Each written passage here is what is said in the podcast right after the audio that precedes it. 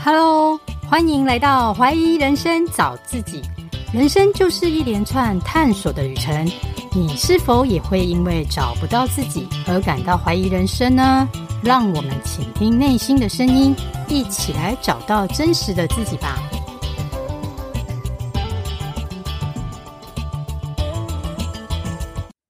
大家好，我是 Carol，今天要介绍的来宾是 Min，他是一位复健科的医生。最近也展开了他的斜杠之旅，专门在做线上工作，为女性朋友们做内在的卡点分析。现在我们就先来欢迎 Min。Hello，Min。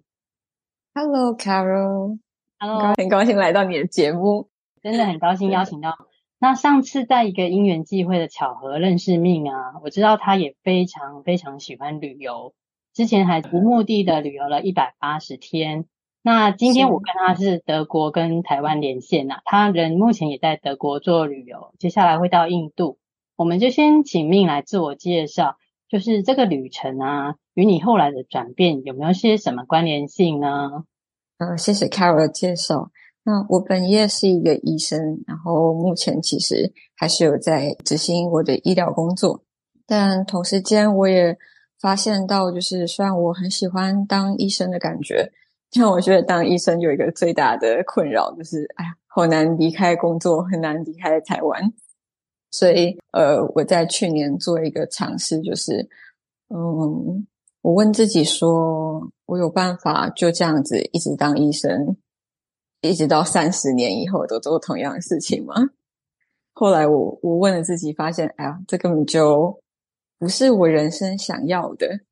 或是我很难很难想象，真的就是到三十年以后，我的人生就是跟现在一模一样。所以我就想说，嗯，那既然如此的话，我就还是非得为我自己做点什么。那我就呃出发，然后决定用呃大概一百八十天的时间去呃做一些自我探索。那刚当下也是，其实准备蛮久的。我对于准备一个。比较长时间的探索跟旅行，其实已经超过几年的时间。那但是就是有一个因缘际会的巧合，当刚好可以找到有人愿意来帮我接替我的工作，然后同时间就是现在的老板经过沟通之后也愿意放行，所以我就感觉到，哎，那如果天时地利人和都来了，我还在害怕，那就是我的问题。所以我就把握这个时机，然后。至于是为什么是一百八十天呢？一开始我也想说，嗯，三个月好了，然后就问一些身边曾经就是有那种人生大旅行、大转变的一些朋友，他们就说三个月哪够啊？说你至少要玩个半年吧。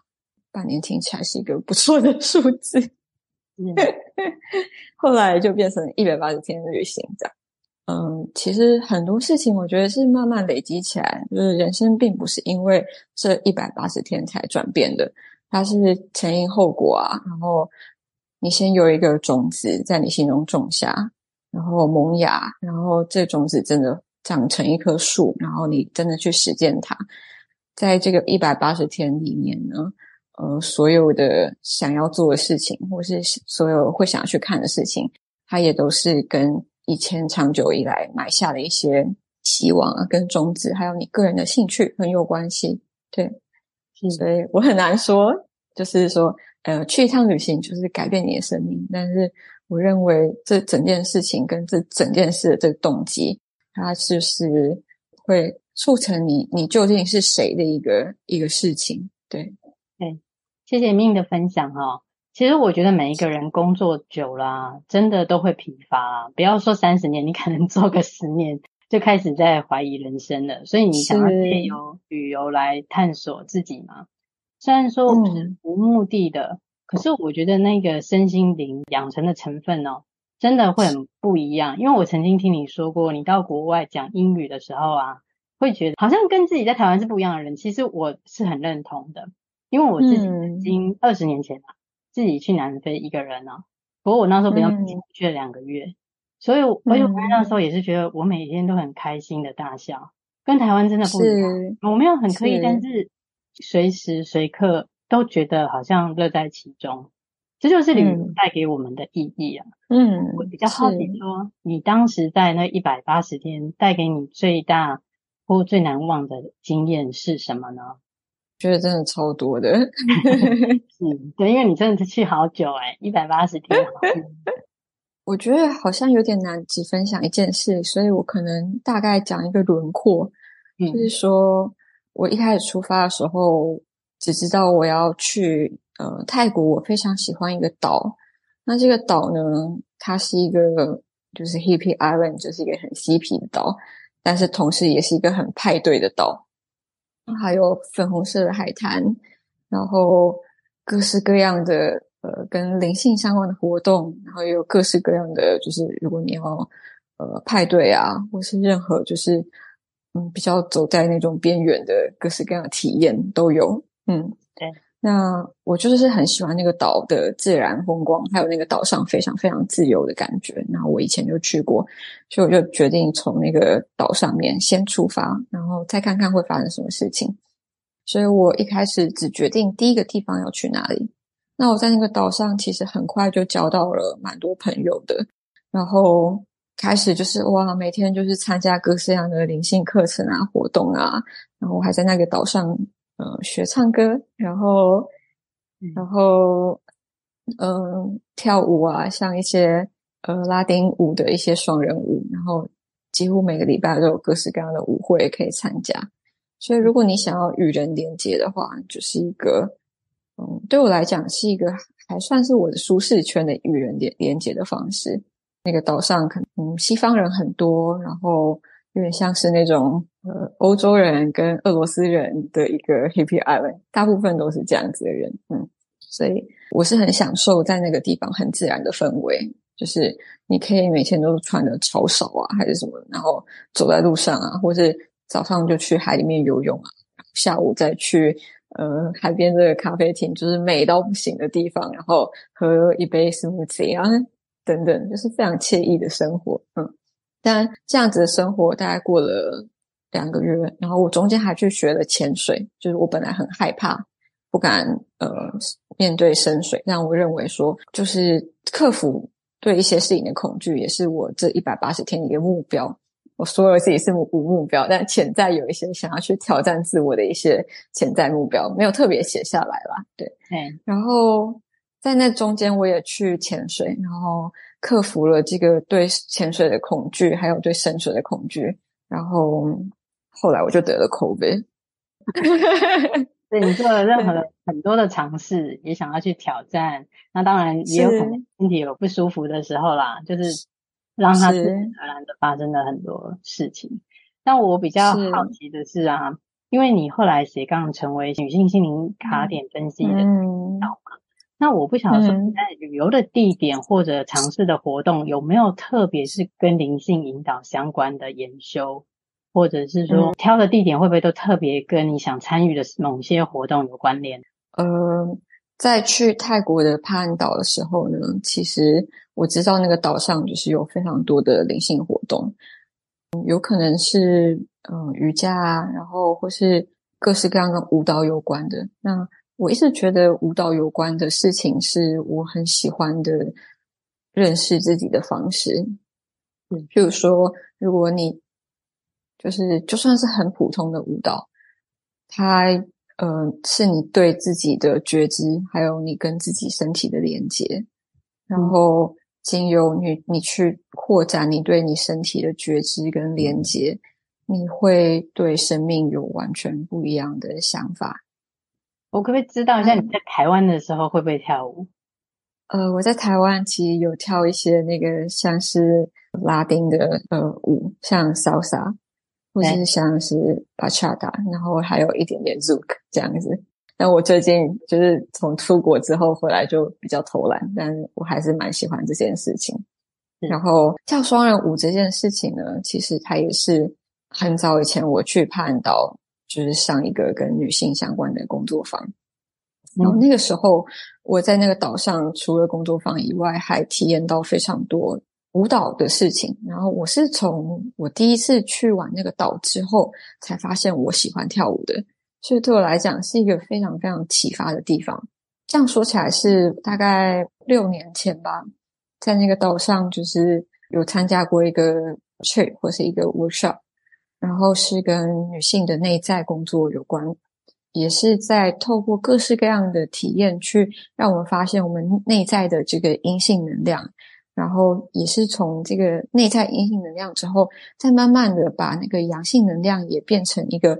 比较平衡的存在。每个人身上的能量都是阴性跟阳性能量的调和，所以其实一个越强大的女人，或是越活出自己的女人，她身上的阴性能量会非常强大，她可以非常柔软，然后非常温柔，非常处在那个当下，然后可以非常贴近大自然啊，可能对他人是有一些爱啊、接受性啊，对，那同时身上也会有一些类似像是呃阳性能量，也就是战士的能量。他也有有办法，就是画出自己的界限，然后表达自己想要什么，然后为自己的未来负责，为自己的 金钱啊、生存啊，或是为了自己想要的权利发声，这样子。嗯，所以这是一个很有趣的发现，也是对这个这件我刚刚说能量的事情的平衡，也是我大概从六年前做了这些。工作之后才发现，哇，好有趣哦！那我发现当时的我，因为可能才刚从医学系毕业不久，就是身上的那种 pure 的阳性能量很多，就是呃，我想要跟人家竞争，然后我怎么可以输给男生？然后，然后我的头脑很发达，我要好好的，就是用我的头脑去跟别人辩论。所以那个时候就是。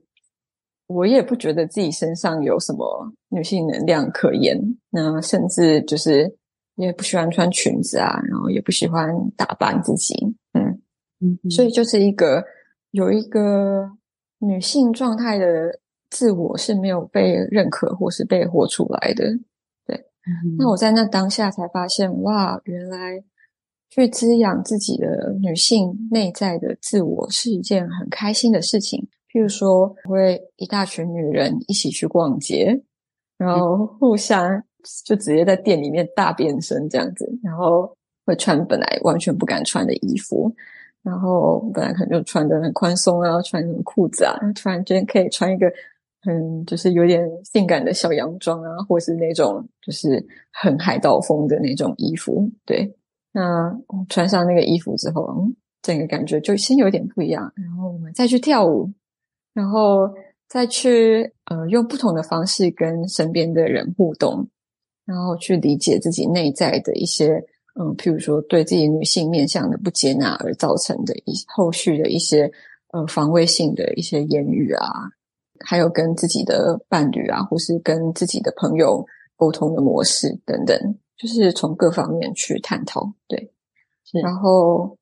这过程其实是蛮漫长的，因为我说大概从六年前到那个岛上开始，嗯，我发现自己有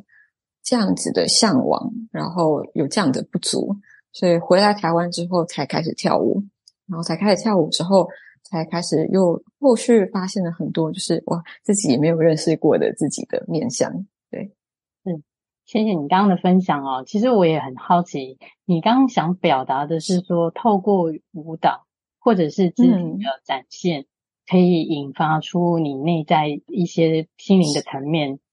是这样子吗？对，嗯、其实我本身不会跳舞，完全没有。这样讲啊，我突然想到，我之前在南非的时候，因为国外都是比较开放，都会跳舞，那他们就都在跳舞。我说我不会跳舞，后来就有一个同学，嗯、他说跳舞就是这样，他就拉着我的手转，一直转。感觉你整个人就像快飞起来，你就会觉得你身心灵好像是真的是绽放的，就是飞扬。嗯、所以的确，我觉得舞蹈肢体动作可能跟心灵上是有做连结的。不过我也很好奇是，是、嗯、因为其实 Min 在我心中啦，我觉得我第一次看到他的时候，又漂亮又是医生，口才又好。那 Min，我就是想要再了解一下，就是你会去上这样子的工作坊，呃，就后来你也是。获得了一些启发嘛，了解说舞蹈或肢体对于我们心灵引导是有帮助的。那我更好奇的是说，你怎么会一开始想要上这样的工作坊呢？你想要探索的是你心灵哪一块层面呢？可不可以跟我们分享一下？嗯、是，其实我对于人的心灵这一块，就是一直都有很自然的兴趣，就是从最早以前，我觉得，嗯、呃，我开始发现一些灵性的书，它有解答了我蛮多对人生的疑惑之后，我先从就是书开始，那，那个我觉得那个时候，其实在所谓的心灵方面的书籍，并没有在主流的社会这么普及，但我现在有觉得。是越来越普及，大家都有感觉到说，好像，嗯、虽然我们的生活很富足了，嗯、也很方便了，然后我们也有交朋友，也有也有就是各式各样的亲密关系跟连接，可是为什么我们还是常常会觉得说内在是不够深层的满足，然后或是我在与别人连接的时候，它连接并不是一个我喜欢或想要的方式，然后又或者是说，我是不是常常需要去外面找各式各样的刺激来满足我自己？而如果当这个外面的世界，呃，譬如说我可能去玩一个 party，或是我去跟很多很多人连接，但是我回到家之后，我还是抓着我手机不放，然后感觉到整个人就是一种。很缺乏、很匮乏的能量，或是说你在工作上面，嗯，花了很多很多力气，然后你就算你在工作上面成成就是有被认可的，可是你还是会想要知道，诶，那除了这个工作以外的我到底是谁？所以就是这个好奇，是我到底是什么样的人？那我想要过什么样的人生？这整件事情是促成我的好奇，嗯，我想知道，就是，嗯、呃，可以说我想要知道这个宇宙怎么运作，然后我想知道人人性，然后跟我们为什么会有这样子的，呃，内在的一些匮乏感啊，或者说无力感啊，然后我们要怎么样活得更开心，然后更活出不同的潜能，这是我一直很想知道的事情，嗯。嗯哼，就是你觉得对于人生啊，比如说职场啊、工呃工作嘛，或甚至你之前的学业，你都是已经算是很不错的状态，但是你还是会发现你会有匮乏的空虚感。但是你不像一般人，有的人是无意识的，就是让生活这样继续，但是你会去找答案嘛？你会自己上课，然后自己去旅行，去寻求心灵的更高层次的一种满足跟渴望嘛？所以你才会现在斜杠也想来帮助这样的女性朋友，是，我觉得可以是这样说。其实它是一个非常非常漫长的一个探索的过程，然后我也不觉得这个探索会停止，它只会越来越深化，然后用不同的方式去呈现。对，嗯，可能一开始大家对于灵性的理解就是在于，嗯，我要怎么样去。嗯，有点像吸引力法则说的，嗯，我要怎么样去显化我的丰盛，然后我要怎么样去显化一个就是呃很好的关系，然后显化一个富足的人生。那但是到越后来，你越探讨，就会发现哇，这跟你整个人的人生有更大的关系是。嗯，我开始觉得灵性不只是关于显化，或者说把自己的状态调整好。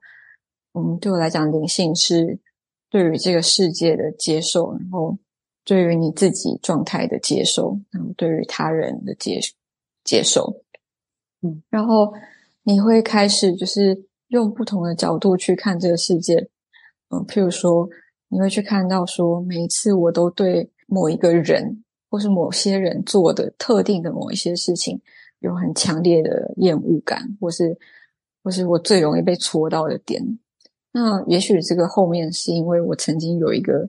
嗯钩子，或是我曾经有一些相对应的东西是跟他共鸣的，所以我才会这么不舒服。然后又或是你对于你自己的身体你是怎么对待的？然后也许一般人嗯大部分时间我们都没有觉知嘛。所以滑手机，诶，滑到就是哇，肩颈很痛，然后背很痛，然后手很酸，然后，但是就是越滑越累，就是有点像是我们在吃一个很空虚的洋芋片，然后我们越吃越饿，但是我们头脑没有发现这件事情，因为头脑会被所谓的化学物质跟我们就是呃外在的刺激不断的吸引，然后不断的在渴求更多的刺激。嗯，可是为什么身体很重要？因为身体不想要那些东西。所以如果我在你划手机划半小时，或者你在看 Netflix 才看完第三集的时候，如果我都不跟你讲，然后。让你自己的头脑去解决定，你就会决定吃第四块洋芋，就是第四包洋芋片，跟看第四集的 Netflix。但我那个时候如果跟你说，Carol，我们先停下来，我们现在一起深呼吸一分钟，然后你就把那个电视先关起来，然后我们一起深呼吸一分钟之后，就说，哦，我好酸哦，我脖子好酸哦，啊，不行，我要去洗澡，我干嘛？就是我刚我刚干嘛？就是会一直在卡在那个里面，然后都出不来。然后时间就这样过去了。其实我呃现在觉得不舒服，或是有点后悔。开始觉得哦，原来原来我胃不舒服啊！我早就吃饱，我其实不饿。那这些因为就是没有觉知所创造出来的一个你其实不喜欢的恶性循环，它是你的头脑没办法辨别的。它有可能是发生在一段关系里面，譬如说你的另一半就是对你不是很尊重。然后你的头脑就会不断的喂养自己，就是对，那也许就是我不够好，所以我要让自己更好一点，我要再对他更好一点。但事实上，如果是问你的身体的话，你身体可能会觉得说，哦，我跟他在一起，其实我根本就没有一分钟是感觉快乐或平安的。然后，但是我自己就是跟女生朋友出去逛街的时候，或是我在做瑜伽的时候，或是我出门去跳舞的时候，我觉得我自己是一个超美、超有自信的女人。嗯哼那你也许你有这个觉知之后，你就说啊，原来这段关系一直都没有很滋养我啊，你就离开吧。可是如果你没有回到你自己的身体，或是你对于这整件事情没有觉知，你会一直上演同样的剧嘛？然后你就会上演一个我不够好，然后嗯都没有人要爱我，然后我不够值得，然后我为了要打破这一切，我必须要变得更好。然后我要变得更漂亮，我就去买更多化妆用品，甚至还整个容，结果全部都做了之后，发现其实我生就是生命还是没有改变，还是一直吸引一些同样吸引到我生命中。嗯、那对我来讲，就是很重要，是我们怎么去看到这个背后的习性模式是什么，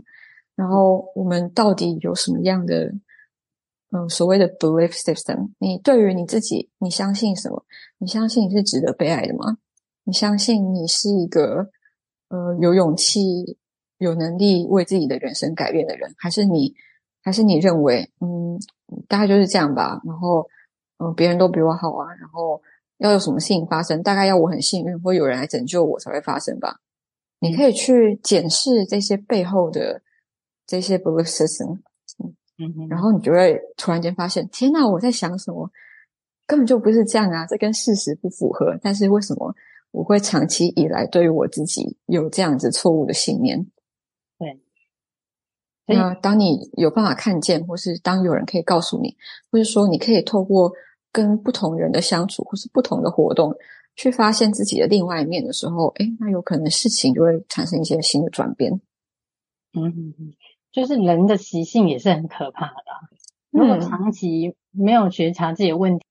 就会一直在这个惯性的循环里面，是是，是，对。但是如果觉察了，最起码他要懂得行动，他要能知道要如何改变。嗯、所以我相信之前找你就是咨询的一些个案啊，嗯、他们最起码跨出了第一步嘛，他们会知道这些问题需要更多的方法来解决。那你目前的方式大部分是以论，就是像这样线上的一些服务，就是咨询跟沟通。你觉得这样子的方法有没有办法在短期之内，就是先帮助到说你的个案，他们解决一些基本的问题？因为像刚刚你提到嘛，你你也去上了一些工作坊，比如说肢体啊，或者是跳舞，它需要做很多层面的。呃，或者是一直的一直来做，对，因为因为我相信人的问题都不是一两天产生的啊，是可能是短期解决。但是，所以你初步你想要帮助他们达到哪一种效果，可不可以跟我们分享一下？嗯，我现在有想到几个案例了，是就是呃，其实我之后也许会分享他们的故事，他们其实也都有写 feedback 给我，但我还没有开始，就是把这些故事写出来这样子。嗯，其中有一个案例是，他今今年大概三十四岁，然后他其实是一个很渴望旅行，然后很向往冒险的一个女生。然后他那时候跟我说，他偶然在网络上看到我就是的那个旅行的分享。然后他就每天都在话说，今天这个命又去哪里玩了，然后一边在呃很严肃的地方上班，一边看我的游记。后来他因为看了我游记之后，呃，他决定自己也要出发。但他要决定出发的时候，他想要去一个把他的假都累积在一起，比较长一点点时间。然后他的主管就反对他，然后用各式各样理由刁难他。但他就不知道从哪里生出了这个自信，觉得我就是要请到这个假，然后就找到比他更大的主管去跟他就是呃理论，就最后他就真的成功出发了，然后嗯自己一个人去印度旅行，嗯，然。后回回来之后，我听到他讲这件事，我真的觉得哇，就是对他来讲，他这辈子其实他没有那么认真的为自己争取过一件事情，对，然后回来之后他就嗯。突然间，他对自己的一些想法就不太一样。那后来他就是我们有在线上先聊一下天，我就说，那我们就直接来做一个个案来帮你看看，看看你觉得你卡的地方是在哪里。后来他就是嗯，发现他主要问题是他父母很想控制他。然后他今年虽然已经三十四岁，但是他这辈子还没有真的搬出家里，离开家自己去住过。嗯。然后他那个时候跟我提的。很多问题其实都来自于他，因为没有他真正离开搬出家里，所以会延伸的很多问题。那包含他那个时候问我的是，嗯，譬如说，他说，我觉得我必须常常跟我父母说谎。譬如说，今天我跟你做个案，我跟他们说我还在加班，是，然后或是说，譬如说，呃，我交的男朋友他们不喜欢，然后我就欺骗他们，就是这个男朋友。是某一种工作职位的抬头，但他不是，嗯、就他其实骗了他们。嗯、呃，透过这些引导之后，我让他看见，就是说，第一个就是不搬出去，他的人生究竟还要付出多大的代价？真的，三十四岁了，讲真的，听你这样的分析，我都觉得他的父母控制欲太强了。是，但是真的很不好。也对，但是也是他。愿意的，也不是，嗯、也不是说他愿意，他因为某些担心或是某些恐惧，他他不敢真的做这件事情，他觉得这样子是不可能的，太大逆不道了，甚至有一些后果是他没办法承担的。那我就帮他厘清说，到底你最害怕的后果是什么？一一讲出来之后，他发现那些后果都没有他不搬出来的后果让他害怕。哈哈哈是 是是，恐惧都是自己造成的，啊，有时候自己的幻想都比实际还。对对，然后所以嗯，还有就是，譬如说，他觉得他需要欺骗他父母这件事情，嗯，我就问他说：“你为什么觉得就是我们现在都是成人了，为什么我们做任何事情，你觉得必须让你的父母知道？所以这基本假设是错的。我并不觉得他有需要欺骗父母，因为。”他根本就没有必要把他今天去哪里跟父母做任何交代，对啊，他没有这个责任，是，然后他就吓到说：“啊，我没有这个责任啊！原来我不但不用说谎，我其实还可以不要讲啊。”然后我就说：“那你都三十四岁，你到底是要跟父母报备你每天在干嘛？跟哪一个朋友就是聊天？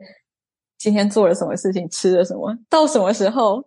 就是这是你想要的吗？对，所以。”对我来讲，这是一个很有趣的一个过程。就我那一次跟我那个个案是真的，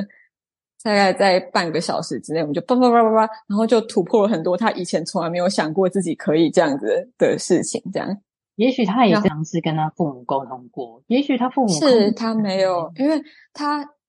因为他内在已经有一个很卡的事情是，当他没有这样做的时候，他父母也许会做什么，然后也许那个东西是他没办法承受，所以。为什么我说是卡点？因为你这辈子都会一直觉得这件事情存在，可是你实际上仔细去检视，你发现这件事情是可以被改变的。对，就是要跨过它啦。你其实这样的卡点，你要试着去跨过它。是是，对。那这是其中一个，就是 比较偏向自我突破类型的个案。然后，嗯，其实还有遇到个案是像你说的，就是嗯，已经是妈妈了。在这样子的个案的话，我上次经历到的是，嗯，他他其实我们在工作过程中发现，他原来自己非常想要做一个一百分的妈妈，很难的。不可能，他真的，他其实没有意识到这件事情。嗯，可是当我们工作完之后，我觉得他他的发现是：天呐，就是他原本以为就是只有完美的妈妈跟失控的妈妈，所以他一直非常非常非常克制，不要把自己变成失控妈妈那个族群。嗯，但在跟他工作的过程中。我透过呃不同的引导，让他突然间他自己讲出来的，也不是我告诉他的。他突然发现，哇，其实有第三种妈妈。第三种妈妈叫做，我会直接跟你说，妈妈，我累了，你可以不要这样子吗？对，那不是要吼他说，我到底要吼你几次？然后也不是说，妈妈知道你一定是非常好的小朋友。然后我们现在一起想办法来，就是做好某一件事情。然后从头到尾就非常正向，然后从有笑容，然后嗯，他甚至不允许自己表情是表达愤怒的，其他内在非常愤怒，但他连自己的表情是传达妈妈现在生气，他没有办法做到。其实听起来是小孩会很累，因为将来他也会。被父母卡住，这也是一个卡点。其实有可能，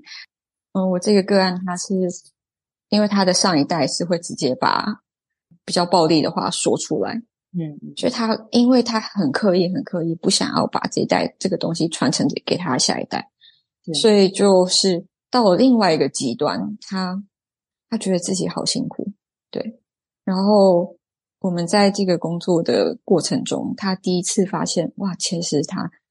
他已经受不了了，他不知道可以再继续扮演这样子的角色，扮演到什么时候。然后他曾经也就是身体开始出了一些问题，来提醒他，就是他完全没办法再用同样模式继续，就是勉强自己下去。嗯，因为他太压抑了。其实他真的会不要他那么压抑。是是，然后我就请他想象说，嗯，如果你现在跟你的孩子沟通是用一种，对，妈妈现在真的好累哦，你刚刚把这个东西弄脏了，你可以自己想办法清吗？嗯，因为我现在没有这个力气来帮你。我跟你讲过很多次，但是你做不到，但是也没有关系。那我们现在要一起想办法清，但是妈妈真的累了，你可以帮我吗？之类的。嗯哼，然后我就说，当你这样跟你小孩说的话，他有可能会有什么反应？他说他会觉得很好玩，然后他会想要一起参与。然后我就觉得，嗯、哦，其实这就是所谓第三种解法。嗯，也许当你有更多的弹性的话，你也许会找到第四种、第五种，但是就不会是那种我连生气的表情都不可以让我的小孩看到。他要看到的妈妈就是一个正向然后开心的妈妈，但事实上，我认为没有人从头到尾都只会是正向很开心的。我认为更重要的东西是真实，就是说我不开心，我为了不要让你创伤，所以我今天不会大吼说都是你让我不开心。但是，但我也可以表达说，哦，我现在真的觉得很累，然后我现在真的很不开心。那原因可能跟你刚刚呃答应我要做某一件事情，后来没有做有关。我们就陈述一个事实，嗯，然后让对方去了解说，哇，其实妈妈也是会累的，然后妈妈也需要，甚至是小孩的关注，或是照顾，或是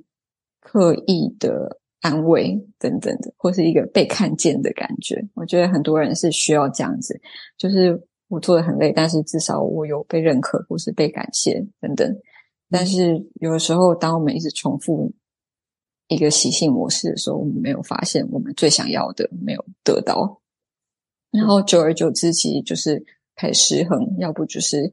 嗯身体上面出一些问题，呃人际关系的失衡，或者是甚至是家庭关系的失衡，或是有些人会用比较忧郁的方式来表现这样子。嗯，其实真的最终还是需要就是真诚的陪伴，因为才不会说是压力过大。好的，那节目也差不多到尾声，是想要再请教命令，因为你接下来的旅程好像会到印度嘛，你也是要去一些灵性的探索吗？嗯哦，对，其实我这次是要去内观。那说起内观，会是一个 蛮长的一个话题。那最早跟内观的结束是在我大学毕业那一年，我因为一个朋友的推荐，我在那一年就是尝试了，就是台湾内观中心的内观。那这个内观课程它是有一定的 structure，非常严格，大概。从头到尾有十天，然后加头加尾十一天，然后这十天之内呢，你是呃不能跟别人有眼神接触，不可以讲话，不可以带任何一个笔记本，更不要说手机，也不能带笔。然后基本上就是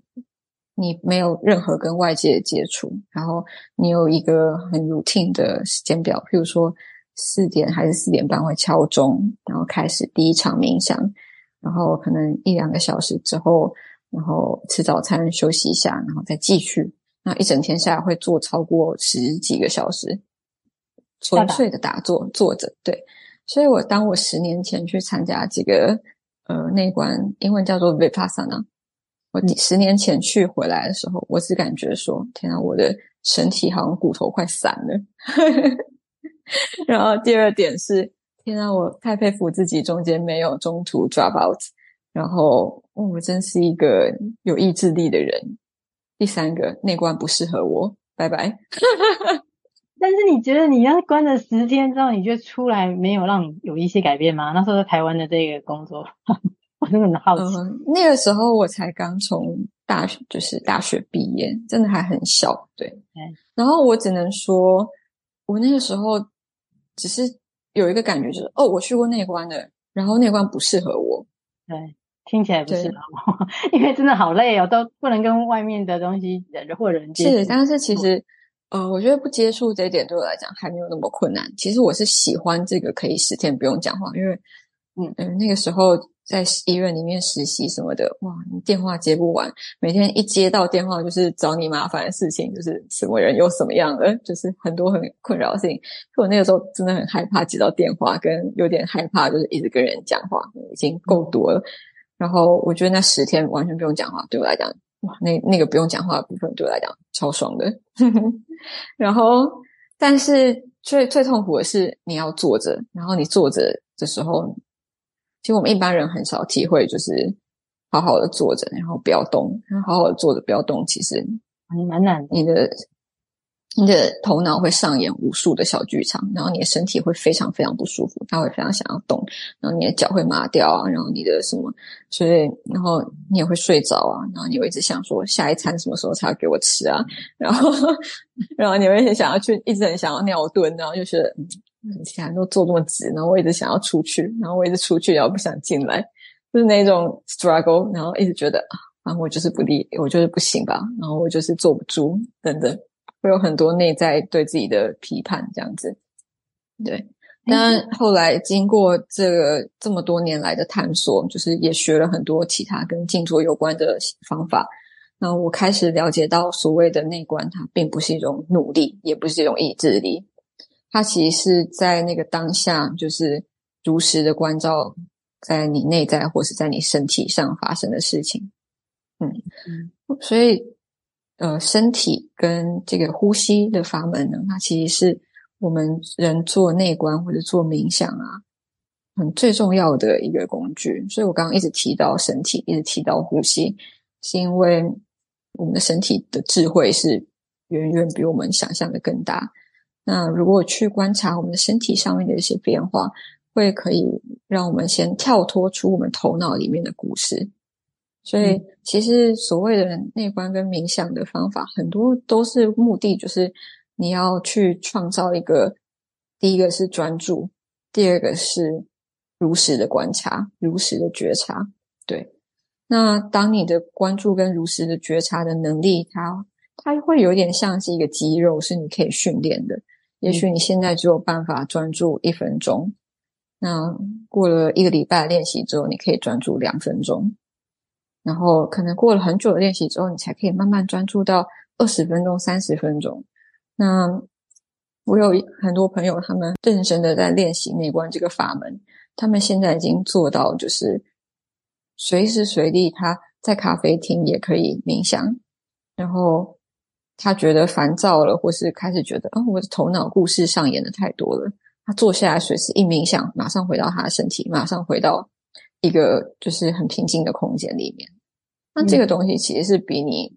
就是说，我现在觉得烦躁，然后我要看 Netflix，然后我要看 Netflix 之后，我还要看十集才停得下来，然后又觉得更累又更烦。它是一个完全不一样的路径，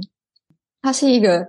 嗯、呃、自给自足的，甚至是当你练习到了那个状态的时候，也许坐下来一分钟，你马上转换心情，你马马上开始觉得，嗯，我刚刚上演那个故事不过是我头脑故事，对我人生其实，甚至它对我人生来讲不是真的，或是甚至不是那么重要。你开始会有不同的观点去可以去看你身边所有发生的事情，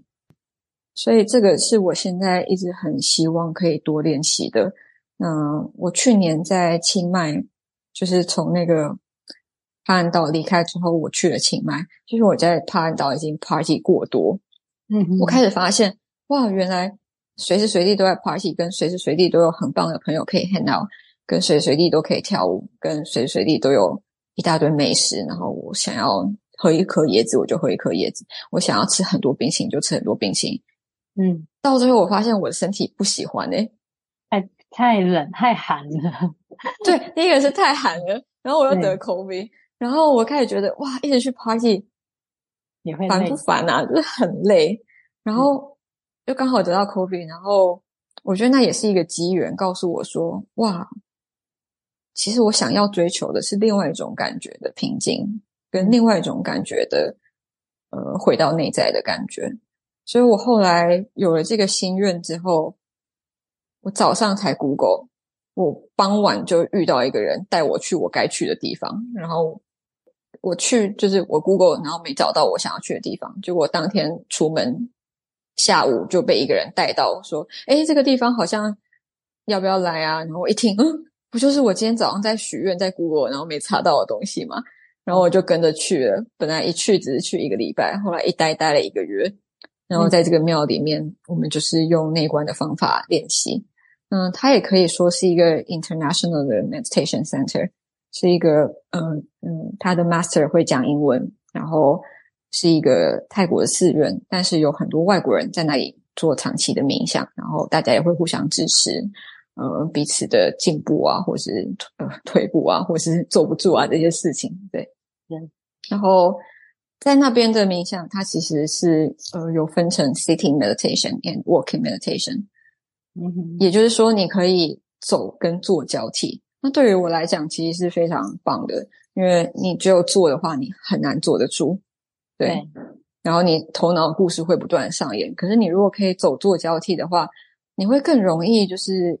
enjoy 在那个当下，甚至你会觉得说，哇，这一切的过程是很平静、很舒服，然后你是可以享受的。对，嗯，那我这次必须，我这次去印度，它是回到那个我们最传统，我刚刚跟你说，就是十天不能有 eye contact 这这个地方。它其实是来自于缅甸的一个呃，嗯，一个叫葛印卡的一个老师，他说。他在缅甸那边有把